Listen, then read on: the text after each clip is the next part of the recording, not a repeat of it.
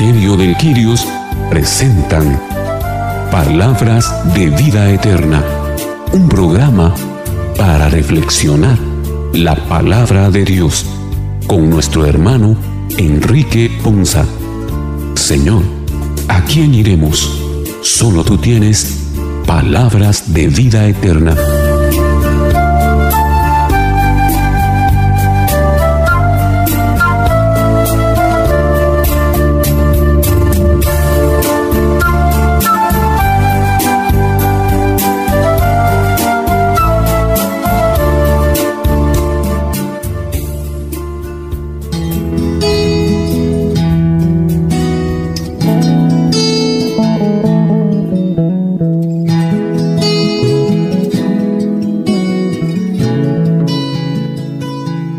Que el Señor les bendiga hermanos, qué bendición y qué alegría para nosotros participar de la alegría de la iglesia en este segundo domingo de Pascua. Un domingo en el que estamos invitados a participar de este programa para reflexionar y promulgar nuestra fe y nuestra convicción en un Cristo vivo y resucitado. Sean todos bienvenidos a este su programa Palabras de Vida Eterna, un programa para reflexionar en la palabra del Señor.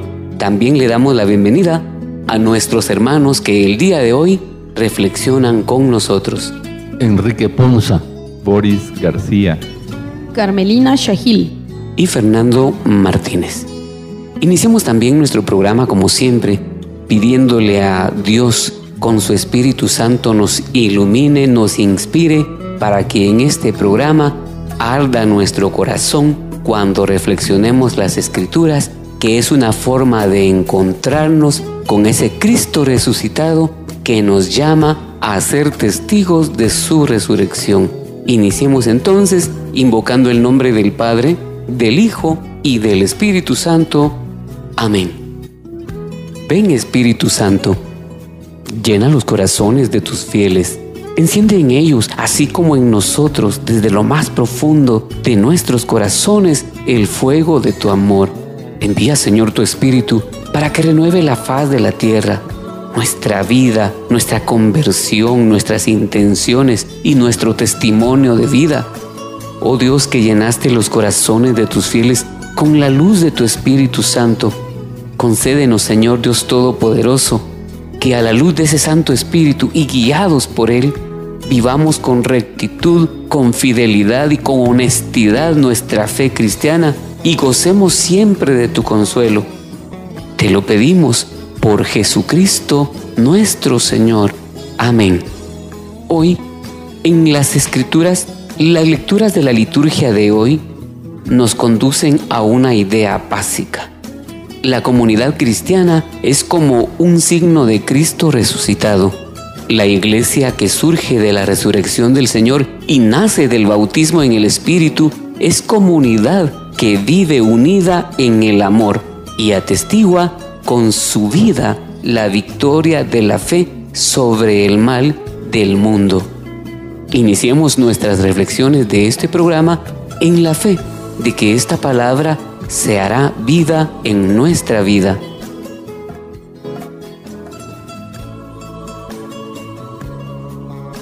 La primera lectura tomada del libro de los Hechos de los Apóstoles en su capítulo 4, versículos del 32 al 35, nos da una descripción de la primera comunidad cristiana. Ellos dieron testimonio de la resurrección y vivieron juntos en comunidad. Todos pensaban y sentían lo mismo. Escuchemos atentamente esta lectura.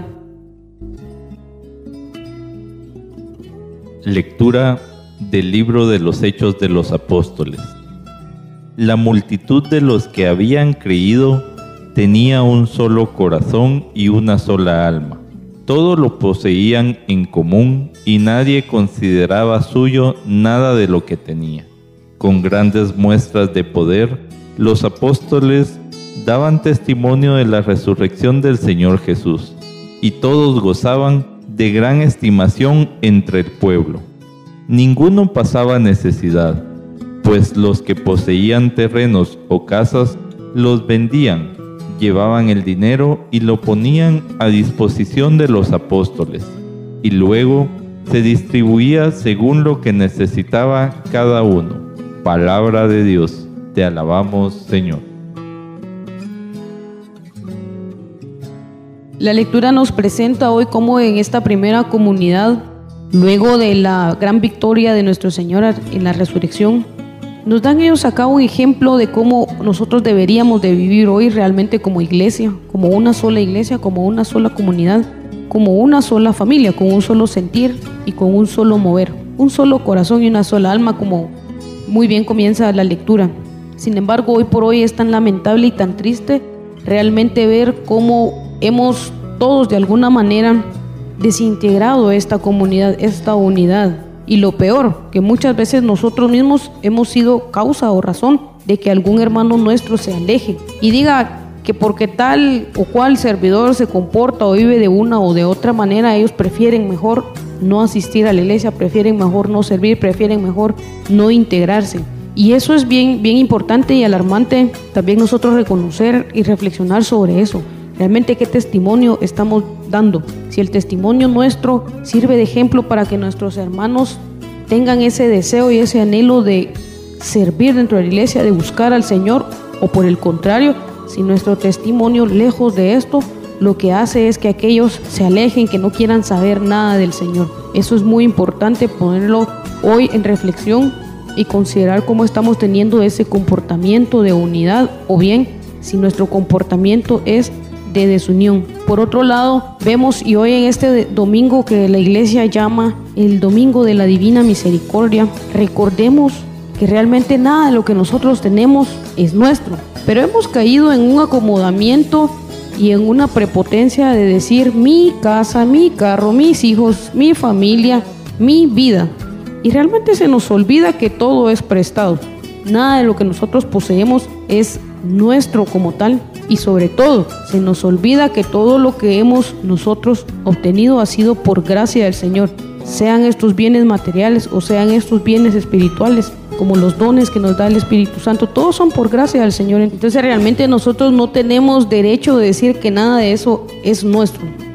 Yo creo que es importante que hoy comencemos a tener esa humildad y ese agradecimiento con el Señor de todas sus bondades y de todo lo que nos da en, en bendiciones porque qué triste es, y yo misma muchas veces lo he dicho, lejos de ser agradecidos, siempre vivimos eh, reprochando lo que el Señor nos ha dado. Nunca nosotros estamos conformes con nada de lo que Él nos da. Siempre queremos más y queremos más y queremos más, en lugar de ser agradecidos por lo que tenemos, porque como bien lo dice la lectura, hay muchos hermanos nuestros que quisieran y que no darían por tener lo que nosotros hemos obtenido. Y eso también nos lleva a tomarnos y ponernos la mano en la conciencia de tener un poco más de misericordia. La misma iglesia nos invita a tener y realizar esas obras de misericordia. Es que muchas veces nos hemos olvidado de las personas más necesitadas. Es cierto, no podemos ayudar a todo el mundo y tampoco somos nosotros quienes para juzgar por qué alguien está en una o en otra condición de vida. Esa potestad nosotros no la tenemos, pero sí que estamos llamados a ayudar a esos hermanos, a hacer esas esperanzas, a llevar ese rayito de luz de ver que alguien en medio de una gran necesidad, siempre Dios se manifiesta a través de la ayuda que nosotros podamos tener por medio de la misericordia para con esos hermanos. Vemos en esta lectura cómo luego de la resurrección del Señor, los apóstoles empiezan a hacer las primeras comunidades en seguimiento a toda la la palabra de, evangelización que el Señor había dado. Y vemos cómo había sembrado esa semilla que empezaba a dar fruto el Señor. Esa semilla que ahora vemos en esta lectura cómo daba frutos cuando el Señor decía que después de amar al Señor, sobre todas las cosas, el mandamiento más importante era de amar al prójimo. Y él en su vida decía que debemos de poner los ojos en las cosas del cielo y no en las de la tierra. Lamentablemente, siempre pecamos en hedonismo, en autosatisfacción, en la mundanidad, en la avaricia y en la codicia de seguir teniendo tesoros en la tierra. Y pareciera ser una adicción que se nos vuelve, donde muchas veces ya tenemos lo suficiente para vivir, pero queremos más y más, como si cuando nos, vaya, nos vayan a enterrar porque fallecemos, nos vayan a poner todas las cosas materiales y nos las podamos llevar. Pero no, el mismo Señor en su cátedra, Él nos decía que debemos de poner los ojos en las cosas de arriba. Y vemos cómo estas primeras comunidades sí pudieron en contra de esa tentación de tener y más bien veían en que la ganancia estaba en dar, en ayudarse a los demás, en amarse unos a otros. Qué bonito sería nuestro mundo si realmente practicáramos esa bondad, practicáramos esa misericordia con el hermano y dejáramos a un lado nuestro materialismo, pero nos damos cuenta hasta dónde nos ha llevado el pecado de codicia y avaricia, hasta guerras, a matarse hermanos contra hermanos. Y el Señor nos da ese mensaje justamente porque hace una semana celebrábamos su resurrección y quiere sembrar en nosotros esa semilla, esa semilla de amor, de bondad, de piedad hacia los demás, esperando que traducido en ese amor sea esa esperanza que nosotros debemos de tener en que nuestra salvación está más enfatizada en qué damos y no en qué recibimos. Porque si nos damos cuenta cuántas bendiciones hemos tenido del Señor y muchas veces nosotros no podemos ni soltar una migaja de toda esa bendición. Sirve para reflexionar en este tiempo también qué nos deja el Señor resucitado, qué nos deja toda esa pasión que Él llevó hasta la cruz. ¿Qué, ¿Qué semilla ha sembrado el Señor en nuestras vidas? ¿O es acaso que nosotros seguimos poniéndole más importancia en las cosas materiales y las cosas del mundo, que no nos ha llevado a ningún lugar, únicamente a padecer muerte, a padecer desesperanza, a padecer dolor y sufrimiento. Es un llamado entonces a que nosotros nos dejemos transformar por el amor del Señor y que también demos testimonio de esa vida. Lamentablemente muchos nos decimos ser cristianos, y cuando otras personas eh, quieren ver reflejado a Cristo en nuestras vidas, se dan cuenta que lo que reflejamos es otra cosa totalmente distinta. Muchas veces hablamos de la misericordia, hablamos de la piedad, cuando nosotros mismos no la practicamos. Muchas veces hablamos de tratar en la manera lo posible en ayudar al desvalido, en ayudar al hambriento. Y muchas veces pedimos a, a otras personas que lo hagan cuando nosotros no lo hacemos y no lo predicamos con el ejemplo. Entonces debemos de reflexionar y analizar bien hacia dónde está dirigida nuestra vida, cuáles son los pecados que nos atan a no ver las cosas de arriba y seguir viendo las cosas materiales y las cosas mundanas.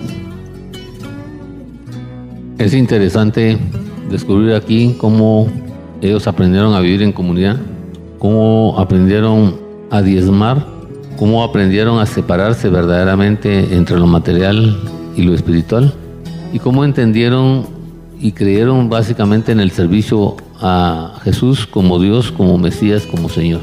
Ellos seguían dando testimonio de la resurrección. Ellos trabajaron sobre tres cosas, cuatro cosas importantes después de la resurrección del Señor. Ellos sabían que tenían que testificar. Pero ¿qué iban a testificar o qué estuvieron testificando? En primer lugar, estuvieron testificando lo que es la revancha. Es volver a, que haya otro, otro propósito, otro objetivo, otra decisión, otra bendición. Y entonces, entendiendo lo que es la resurrección, la gracia y el poder espiritual, basaron toda su fe en esos tres aspectos fundamentales. Y testificaban sobre eso, testificaban sobre ese valor, testificaban sobre ese poder, testificaban sobre el sentido y el valor de la resurrección pero sobre todo a través de la experiencia fueron entendiendo lo que significaba para ellos el poder de Dios. La gracia de Dios se derramaba abundantemente sobre ellos y pues no había ningún necesitado de la comunidad.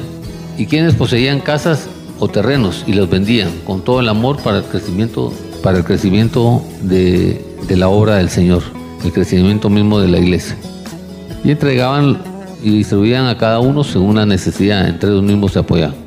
José, un levita natural de Chipre, a quien los apóstoles llamaban Bernabé, que significa consolador. Vendió un terreno que poseía y llevó el dinero y lo puso a disposición de los apóstoles. Esta es una de las cosas que a cada uno de nosotros nos cuesta muchísimo. No hemos aprendido a separar el dinero de Dios y entonces cuando hemos entendido que el dinero se nos convierte en una necesidad, en una ambición, en algo que nos da poder, en algo que nos da autoridad, en algo que nos da seguridad, no hemos entendido que el dinero es un medio y que a través de que nosotros trabajemos y entreguemos los procesos con el Señor y caminemos y, y distribuyamos los procesos con el Señor, el Señor nos va a llenar, nos va a dar ese poder, nos va a dar esa autoridad, nos va a derramar esa bendición y sobre todo nos va a derramar la providencia. ¿Por qué? Porque el Señor dice en, en el libro de Malacaías, pruébame en esto y verás si no soy capaz de abrir las esclusas del cielo y derramar toda la bendición sobre ustedes. Así es que hermano, ahora le toca a usted testificar y le toca testificar la resurrección de Jesús, la gracia de Dios, el poder espiritual, pero sobre todo colaborar en la iglesia para que la obra de Dios se siga construyendo.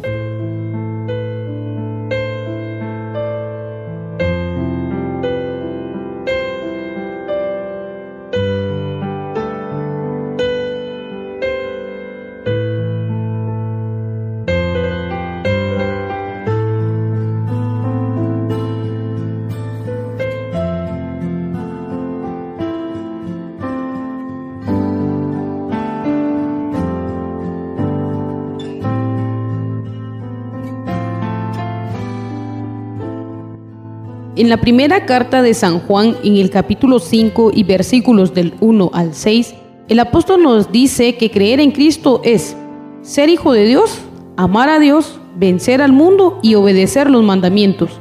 Es el Espíritu quien garantiza la verdad y la eficacia salvadora de la fe.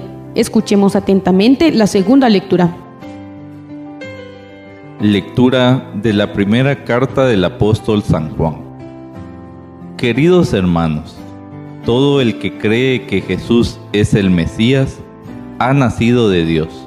Todo el que ama a un Padre ama también a los hijos de éste. Conocemos que amamos a los hijos de Dios en que amamos a Dios y cumplimos sus mandamientos, pues el amor de Dios consiste en que cumplamos sus preceptos. Y sus mandamientos no son pesados, porque todo el que ha nacido de Dios vence al mundo, y nuestra fe es la que nos ha dado la victoria sobre el mundo, porque ¿quién es el que vence al mundo? Solo el que cree que Jesús es el Hijo de Dios. Jesucristo es el que se manifestó por medio del agua y de la sangre. Él vino no solo con agua, sino con agua y con sangre. Y el Espíritu, que es el que da testimonio, porque el Espíritu es la verdad. Palabra de Dios, te alabamos Señor.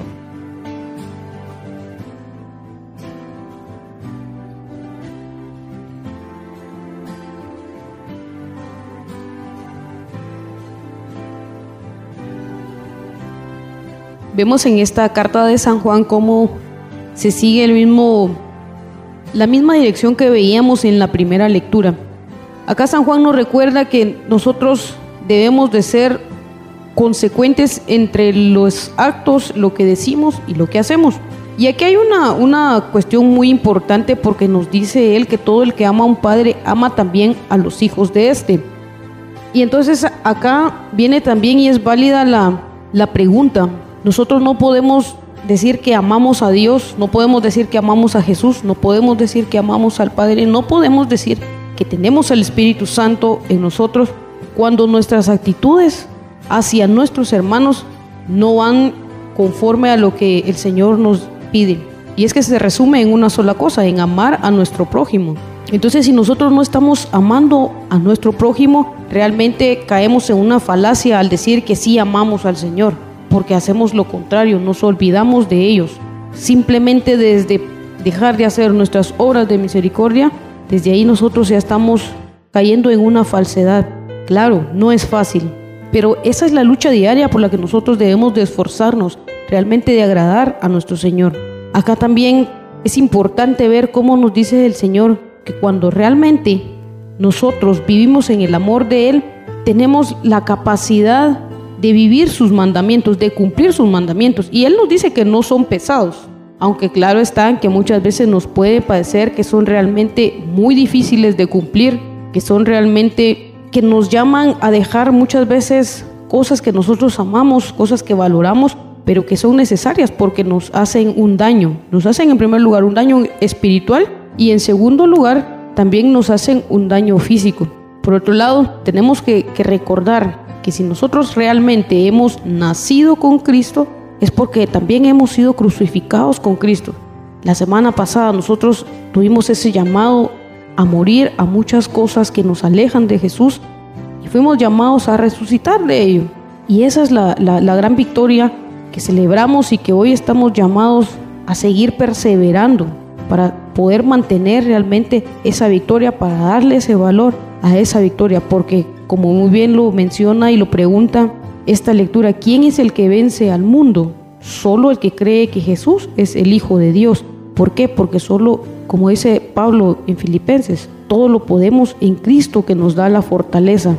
Pero si nosotros no tenemos a Cristo en nuestro corazón, difícilmente vamos a poder vencer cualquier adversidad que se nos pueda presentar en este mundo. Así que ahí está el llamado, realmente reflexionemos cómo estamos viviendo, qué estamos haciendo, estamos o no cumpliendo esos mandamientos sobre todo si realmente estamos amando a nuestro prójimo, a esos hijos de Dios que son también hijos de Dios tal como nosotros.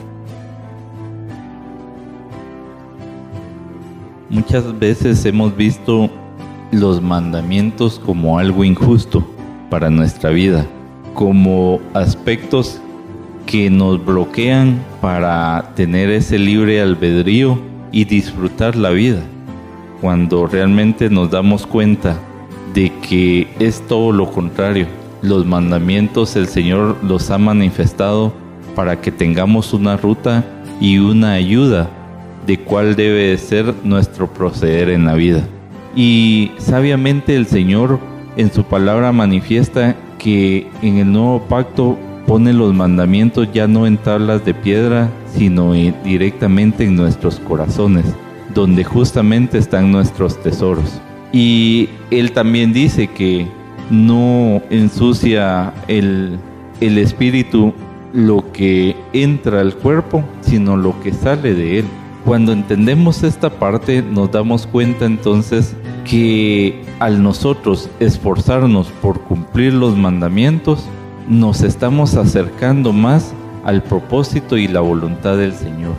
Ese propósito que también nos lo recuerda en la primera carta de Juan en el capítulo 3 versículo 23 y nos dice, y este es su mandamiento, que creamos en el nombre de su Hijo Jesucristo y que nos amemos unos a otros como nos lo ha mandado. Al final vemos que todo radica en el amor, porque Jesús ya nos amó primero. Él, él nos demostró su amor derramando su sangre bendita por nosotros, padeciendo toda una pasión, una situación tan difícil, de mucho dolor, siendo Él el Hijo de Dios y que fue únicamente por amor a nosotros, por ganar la salvación para nosotros y por dejar ese precedente de esa semilla de amor para nosotros.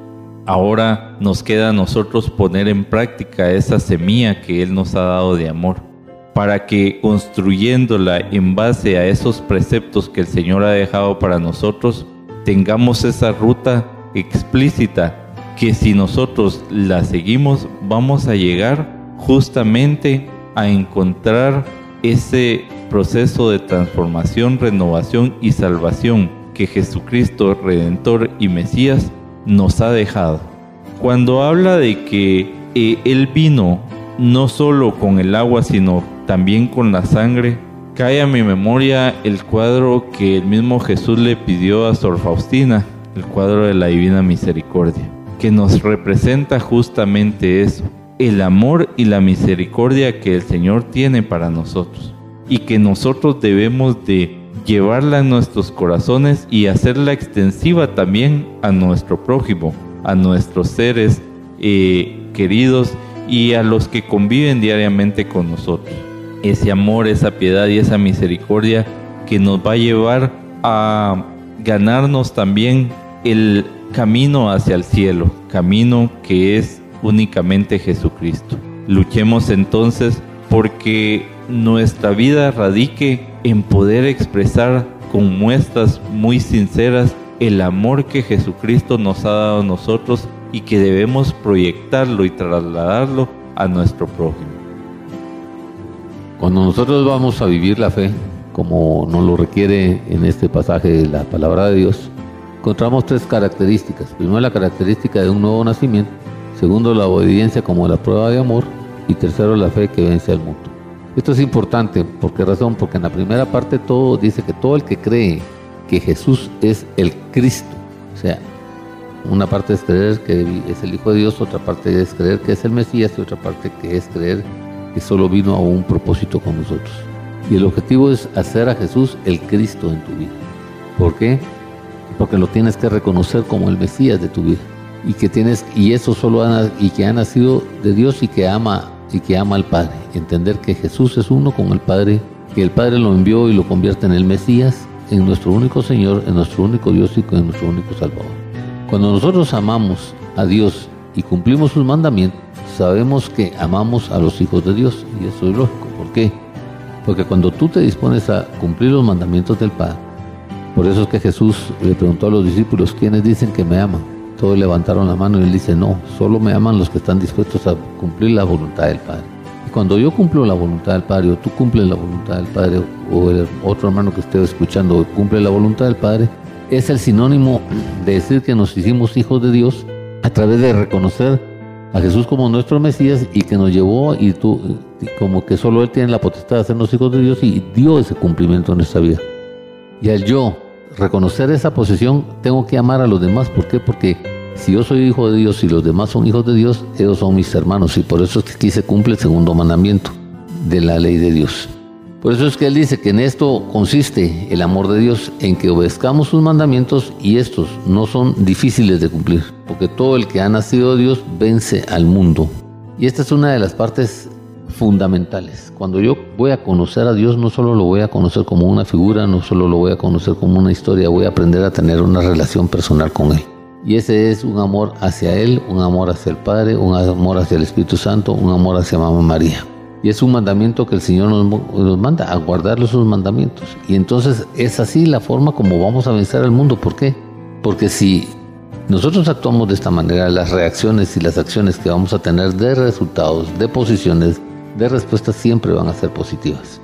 Una de las cosas importantes es quién es el que vence al mundo, sino el que cree que Jesús es el Hijo de Dios. Totalmente de acuerdo. Si tú quieres vencer y quieres salir más que vencedor, como el Señor nos lo habla en el libro de Romanos. Tienes que entender que para alcanzar la victoria espiritual tienes que tener y reconocer a Jesús como tu único Señor, como tu único Dios y como tu único Salvador. Porque si tú no crees y no tienes esa relación con Cristo Jesús, dice su palabra que nada podremos hacer. Y esta es la parte, en esto consiste el que vino mediante el agua y sangre. ¿Qué quiere decir esto de agua y sangre? A lavarnos, a purificarnos, a restaurarnos y a rescatarnos. Por un lado con su sangre nos compra y por otro lado con el agua de su costado nos purifica, nos restaura y nos limpia.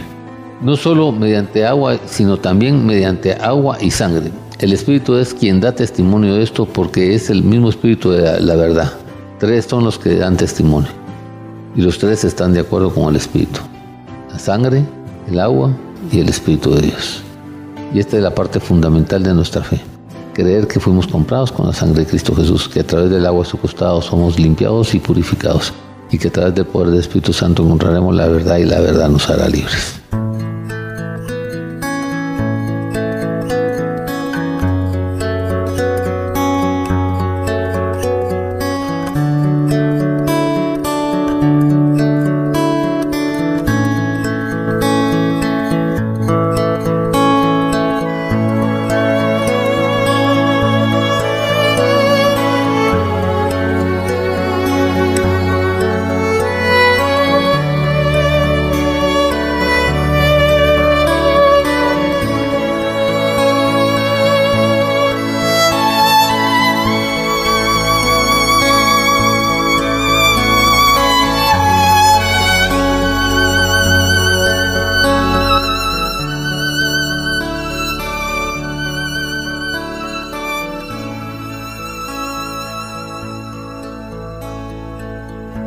En la aparición a los discípulos, Cristo les da su paz y también los envía a continuar su misión.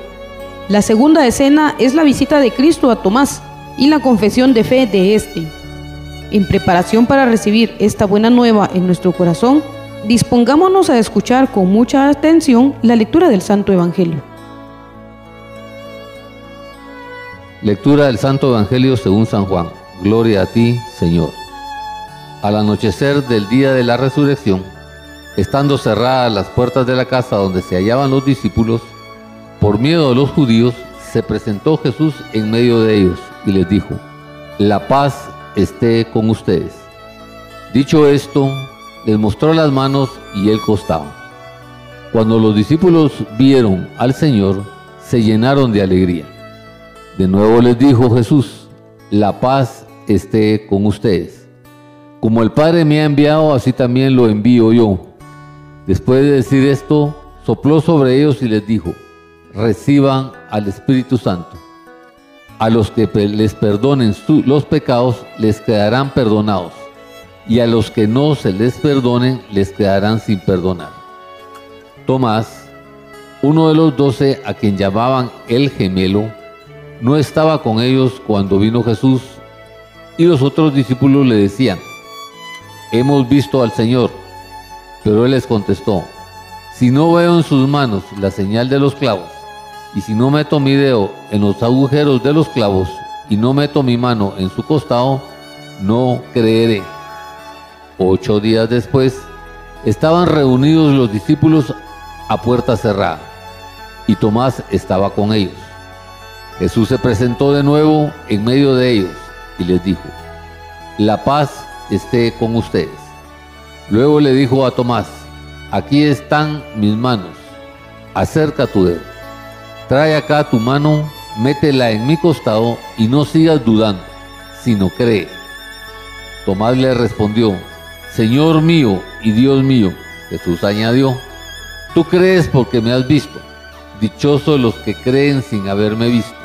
Otras muchas señales milagrosas hizo Jesús en presencia de sus discípulos, pero no están escritas en este libro. Se escribieron estas para que ustedes crean que Jesús es el Mesías, el Hijo de Dios, y para que, creyendo, tengan vida en su nombre. Palabra del Señor. Gloria a ti, Señor Jesús.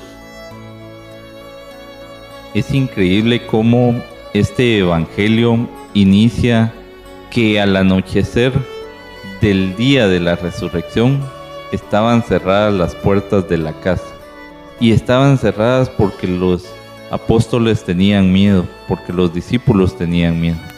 ¿Cuántas veces nosotros nos vemos identificados porque el miedo nos hace cerrar el corazón al Señor?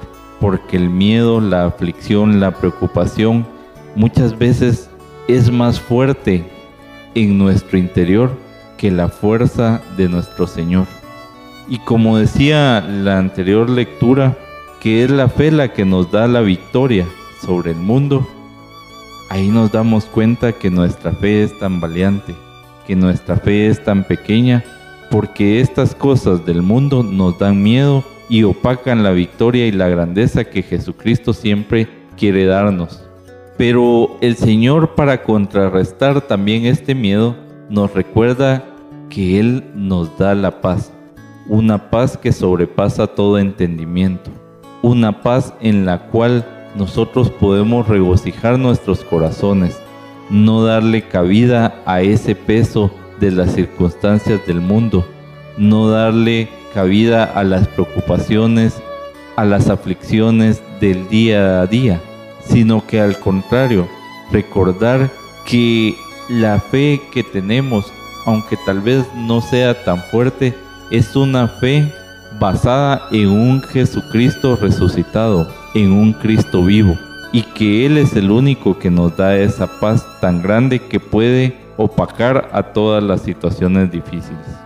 Así también vemos que esa fe tan valiente nos identifica con un Tomás, un Tomás que quería muestras del Señor para creerle, pero si nos si nos autoevaluamos, nos podemos dar cuenta cuántas veces nosotros le hemos pedido muestras al Señor y Él nos las ha dado y aún así seguimos sin creer.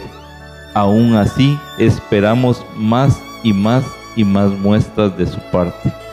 Pero el Señor, con su amor, con su misericordia, con la fuerza de su espíritu, siempre está buscando darnos esas muestras para que nosotros caigamos de rodillas a sus pies y que lo consideremos en algún momento como lo hizo Tomás como nuestro Señor y como nuestro Dios.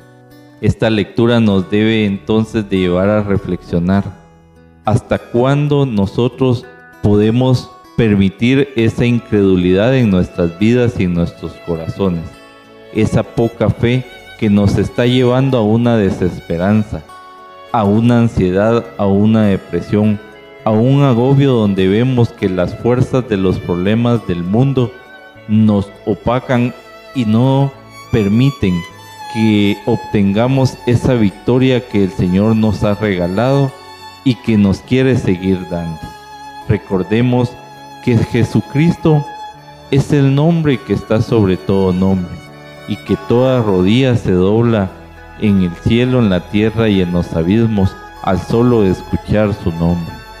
Nosotros debemos de entender que si seguimos manteniendo esa disputa de querer nosotros sobreponer nuestra autosuficiencia, nuestras fuerzas em, propias e individuales, no vamos a ganar al contrario, estamos perdiendo esa batalla, porque la victoria la vamos a obtener únicamente creyéndole al Señor, haciéndolo nuestro Dios, haciéndolo nuestro Mesías y Redentor, para que cuando vengan todas esas fuerzas mundanas, nosotros sepamos con confianza, con certeza, que el Señor nos va a dar las fuerzas y nos va a dar desde ya la victoria. Cuando nosotros oramos con fe al Señor, dice que la fe es la confianza de que aquello que le pedimos ya está resuelto por su obra maravillosa. Esa es la confianza que debemos de tener nosotros, que a pesar de estar pasando por situaciones difíciles de enfermedad o de alguna cuestión que nosotros estemos tan atemorizados, que si nosotros hacemos crecer nuestra fe y nuestra confianza en el Señor, Él nos va a ayudar a salir, como dice su palabra, más que victoriosos. Dejemos entonces de ser incrédulos ante la presencia del Señor, porque ya suficientes veces nos ha demostrado Él su amor. Creamos y confiamos entonces en ese Cristo resucitado, en ese Cristo que por amor dio su vida para nosotros y que ahora nosotros lo único que hemos de hacer es esforzarnos por lograr esa salvación que Él nos ha regalado por su muerte y su resurrección. Me llama mucho la atención cómo en cada uno de los momentos de la aparición de Jesús, Él inicia dándoles un saludo de paz. Y es que realmente eh, cuando nosotros estamos en Jesús, hay una paz que llega a nosotros que sobrepasa todo entendimiento. Es una paz inexplicable, pero que quienes hemos tenido la gracia de poderla sentir, de verdad es una experiencia muy linda, es una experiencia muy maravillosa. Y que nos hace querer más, querer estar más en ese momento, querer estar más en, esa permanencia de la paz. Y me llama la atención mucho ver cómo el pasaje que, leemos en el Evangelio me lleva a mí a un momento en el que, como decía el hermano Boris, estaban los discípulos encerrados, estaban escondidos, si lo queremos ver así, de algún peligro, estaban escondidos de alguien probablemente. Lo importante y lo interesante aquí es que a pesar de que ellos estaban escondidos, Jesús sí los encontró. Igual nos pasa hoy a nosotros. Podemos estar escondidos pero donde quiera que nosotros nos querramos esconder, el Señor siempre va a llegar, el Señor siempre nos va a encontrar, el Señor siempre va a estar ahí para darnos esa paz, para darnos esa, ese aliento de esperanza. Por otro lado, es interesante ver cómo nosotros hoy por hoy seguimos teniendo la actitud de Tomás. es fácil decir, alarán ese Tomás estuvo con él y a pesar de eso, y vio todos los milagros que, que hizo el Señor y a pesar de eso dudó.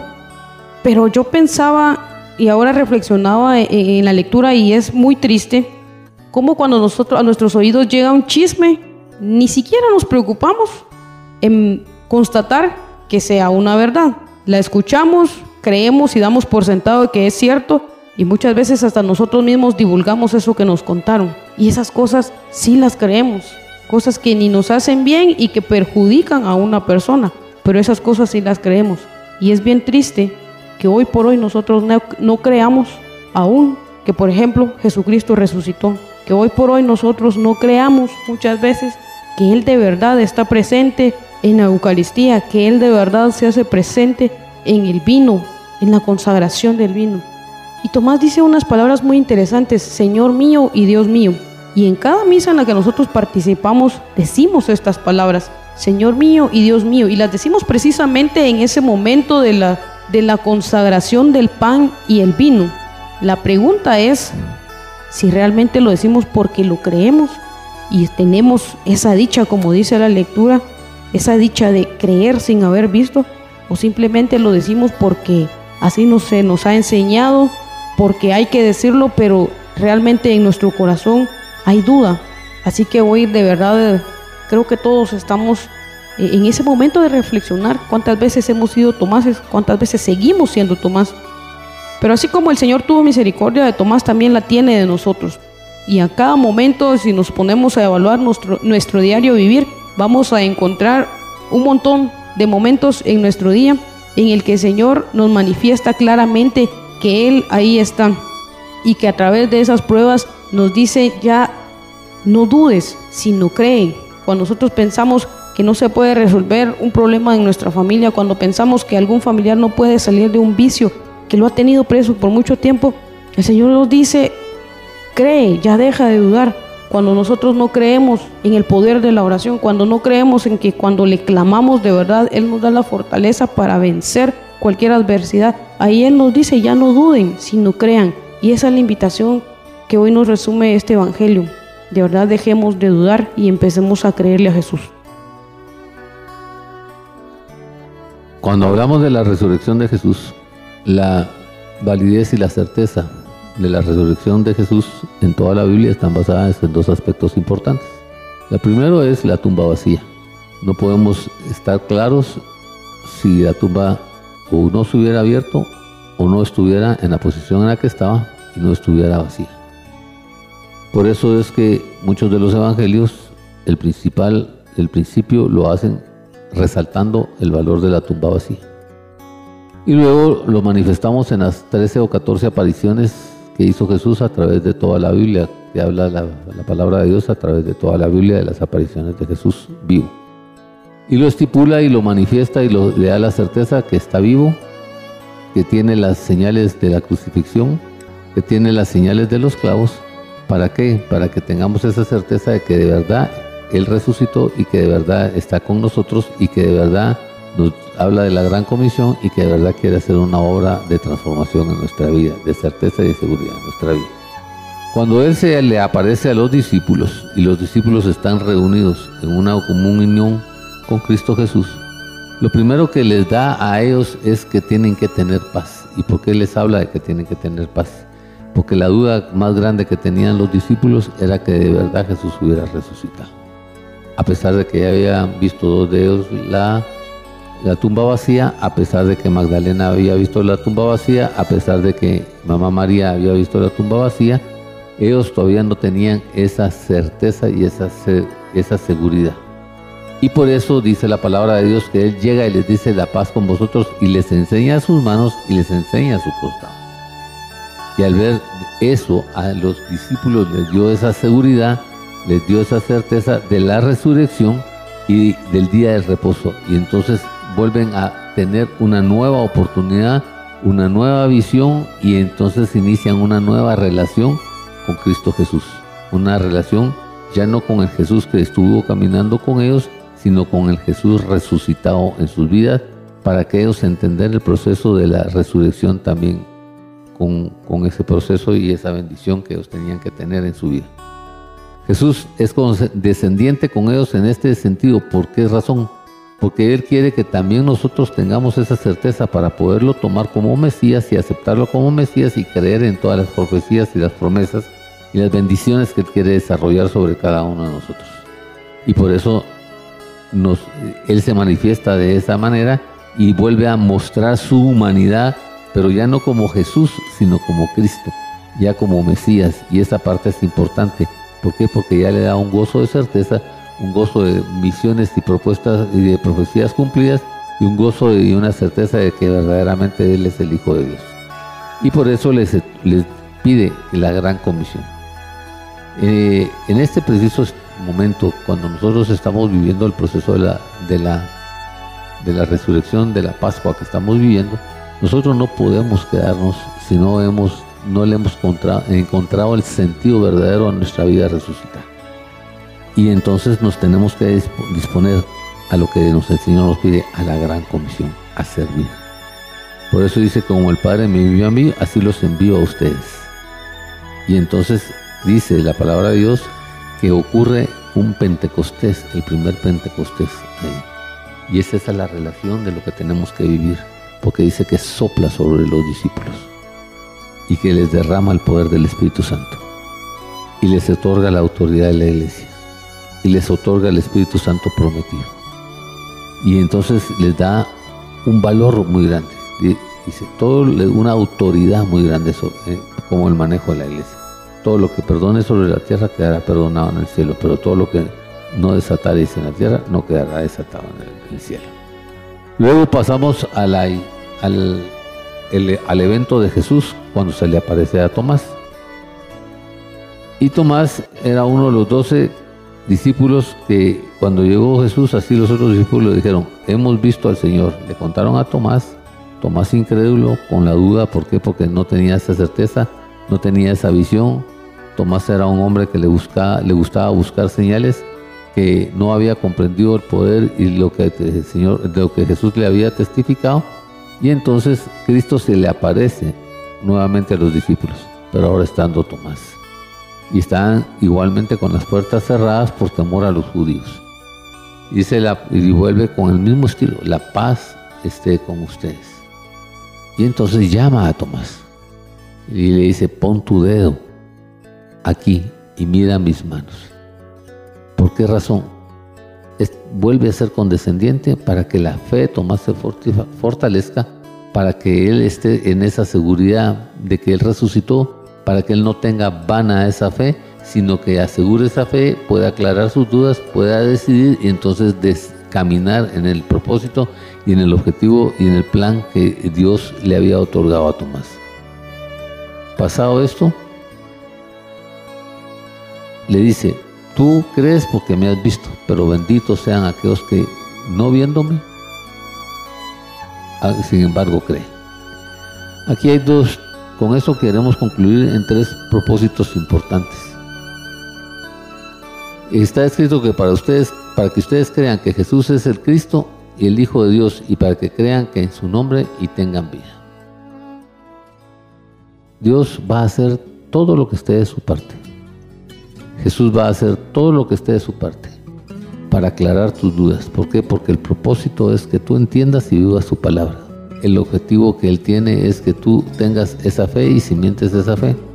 Y que por sobre todas las cosas creas en el nombre de Cristo Jesús, porque es el nombre que está sobre todo nombre. Y que a través de ese, de ese creer en Cristo Jesús tú tengas vida, porque Él dice, yo soy la resurrección y la vida. Y todo el que cree en mí, aunque esté muerto, vivirá. Y por eso siempre pregunta, ¿crees esto? Por eso es que es fundamental que tú tengas esa seguridad, es fundamental que tú tengas esa certeza de que creas que Jesús es el Mesías verdaderamente y que lo declares el como Mesías verdaderamente y que lo declares como Hijo de Dios. Porque creyendo en su nombre y creyendo en su obra vas a tener vida y vida en abundancia en este caminar.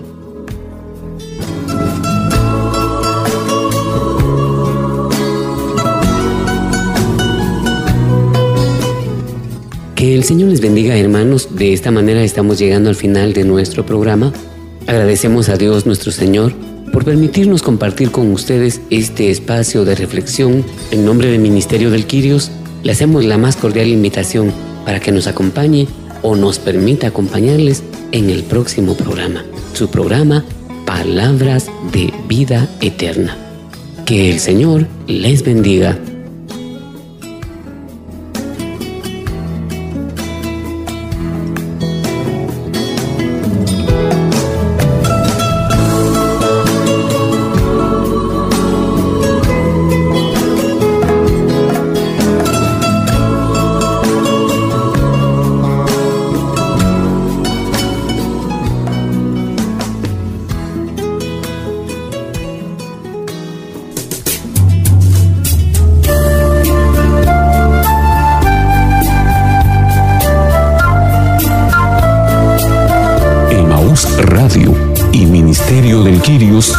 Presentaron Palabras de Vida Eterna, un programa para reflexionar la palabra de Dios. Señor, ¿a quién iremos? Solo tú tienes palabras de vida eterna. Reporte este programa a Emaús Radio o búsquenos en Facebook como Ministerio del Quirios visítenos en Avenida Reforma 1554, zona 9, edificio Reforma Obelisco, locales 8 y 9, segundo nivel, Ministerio de Quirios.